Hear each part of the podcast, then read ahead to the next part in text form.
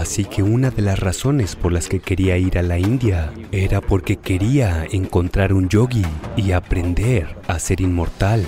Y le dijeron a Alejandro que habían encontrado al hombre, pero que no estaba dispuesto a ir. Por una vez hizo algo inteligente. Esa es la razón por la que realmente eliminamos su tercer nombre.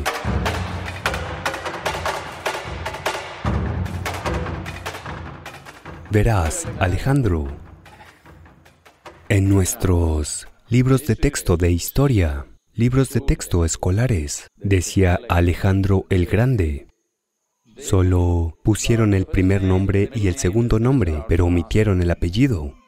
Su nombre era Alejandro el Gran Idiota. Pero, como era demasiado largo, alguien omitió su apellido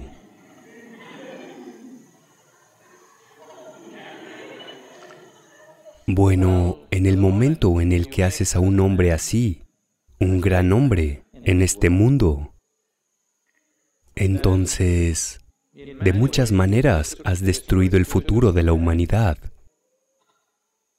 Porque desde los 16 años, creo que murió alrededor de los 32 o 33, todo lo que hizo fue matar, matar y matar, sin propósito. Iba a nuevos lugares y mataba, iba a nuevos lugares y mataba. Y decía, he conquistado esto, he conquistado aquello. Y había reunido un grupo de jóvenes de su lugar de origen que viajaban con él para luchar a su lado. Periódicamente ejecutaba a alguno de ellos. Simplemente los acusaba de algo. Ya sabes, alguien siempre traicionaría a un tirano como él. Y el tirano siempre teme que alguien pueda conspirar contra él. Así que descubrirían algo y dirían, él lo hizo. Y habría una ejecución pública de él. Era muy cercano a ti, viajaba contigo, todo, pero simplemente lo matas para mantener a todos los demás a raya. Periódicamente mataba a una de esas personas que eran muy cercanas a él, solo para que sirviera de ejemplo. Este es el tipo de hombre que era. Él era la muerte todo el tiempo. Pero él no quería morir. Quería que todos murieran, pero él no quería morir. Así que una de las razones por las que trataba de llegar a la India era que entre la antigua India y Grecia había muchas transacciones en términos de matemáticas, geometría y yoga. Hay un hay un linga en Delfos que es considerado el ombligo de la tierra, porque fue consagrado como Manipura Chakra. El Manipuraka está tan poderosamente establecido ahí. Ahora lo removieron de su lugar original y está plantado en el museo, pero aún está un poco agrietado, pero aún está un poco, ya sabes, gravemente distorsionado, diría yo, pero aún tan poderoso. Después de, no sé, tal vez 5.000 o 5.200 años, más o menos. Entonces, históricamente, esta transacción continuó durante muchos años. Así que obviamente oyeron hablar de los yogis y los místicos de la India. Entonces él había oído que hay yogis que son inmortales. Así que una de las razones por las que quería ir a la India era porque quería encontrar un yogi y aprender a ser inmortal. Entonces, cuando se acercó, cuando cruzó, creo que las montañas del Hindu Kush, cruzó, ¿verdad? Cruzó las montañas. Llegó a este lado. Y entonces lo primero que hizo fue enviar exploradores para averiguar lo que sucedía alrededor y, en caso de que hubiera un yogi o un místico, traerlo. Así que estaban buscando y entonces vieron a un yogi sentado debajo de un árbol, con solo un taparrabos con el cuerpo desnudo, extasiado. Fueron y lo miraron y dijeron, oye, ven con nosotros, nuestro Sikandar te busca. Si no lo sabes, incluso hoy, en Afganistán, mucha gente lleva este nombre Iskander o Sikandar. La palabra original para esto es La palabra raíz viene de Skandar. Skanda es el hijo de Shiva, lo que conocemos como Muruga en Tamil Nadu, porque Skanda era un gran guerrero. Entonces esta palabra se difundió, cualquiera que fuera un gran guerrero se convertía en Skanda, Iskandar, Skandar, Iskandar, Sikandar. La palabra se transformó. Así que dijeron, Yogi ven. El yogi se rió y dijo, no voy a ninguna parte. Estoy aquí mismo. Entonces empuñaron sus espadas. Estos son hombres violentos. No se lo piensan dos veces antes de cortar cabezas, ni siquiera es...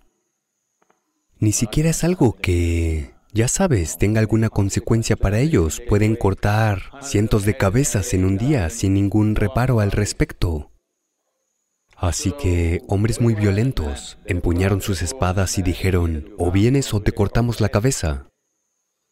El yogi dijo, miren, estoy aquí sentado de esta manera, porque todo lo que tengo que hacer ya está hecho.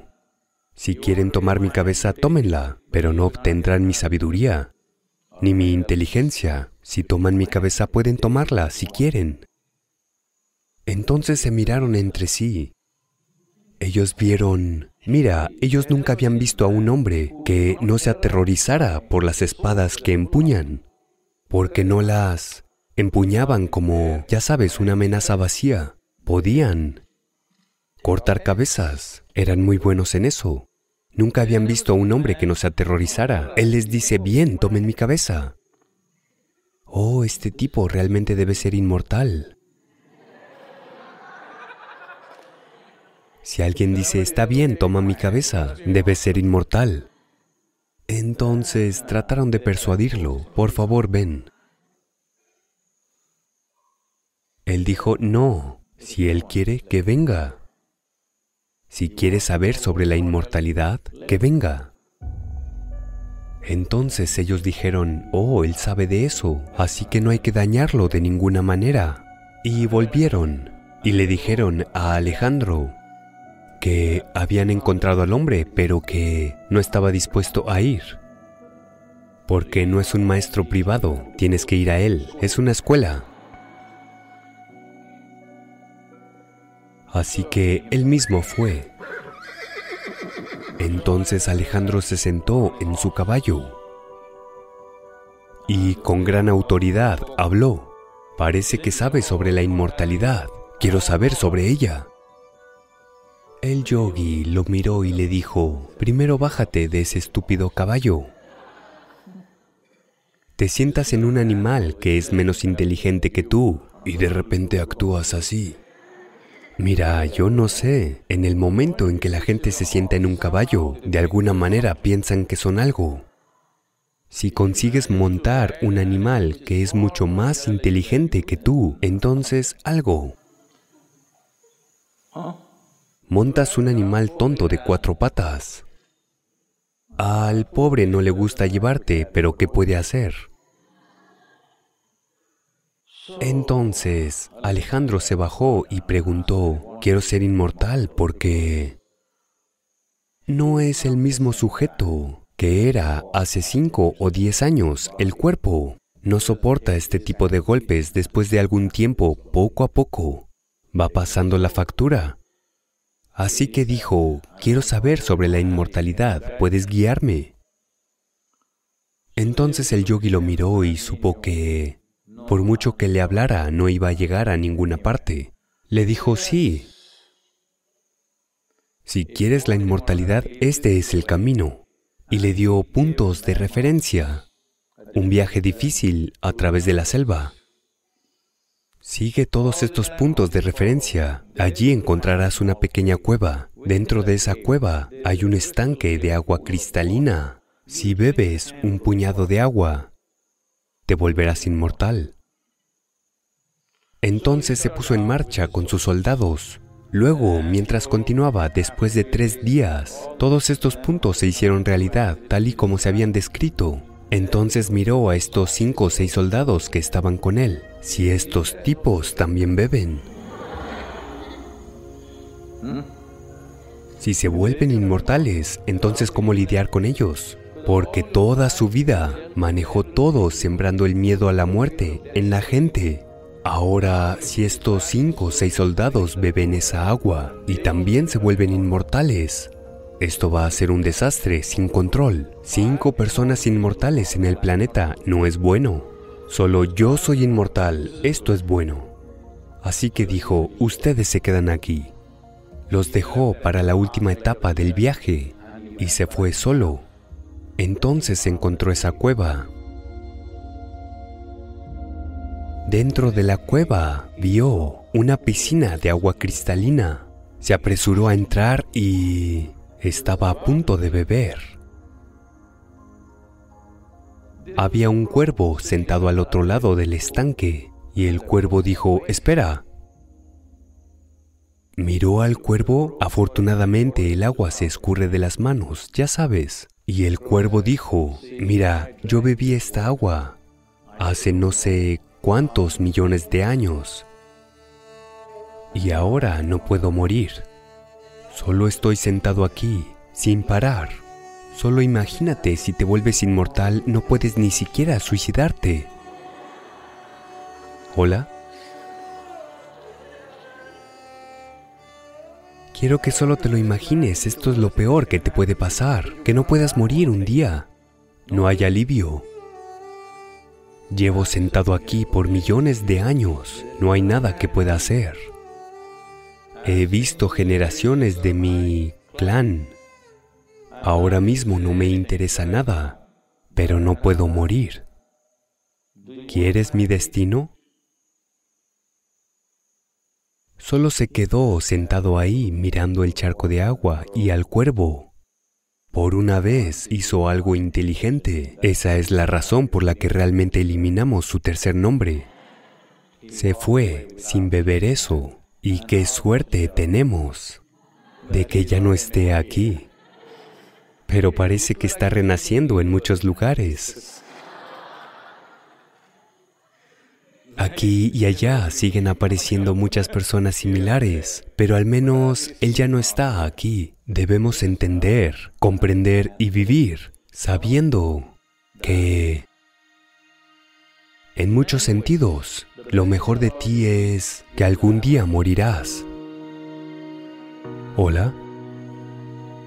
Solo mira la peste que sería si no te murieras. Hola. Bueno, debes vivir una vida plena. Cualquiera que sea el máximo potencial, debes vivir eso, pero debes morir cuando sea el momento, ¿no es así? Entonces, si dices que la muerte es negativa, ¿qué es lo positivo? ¿La inmortalidad?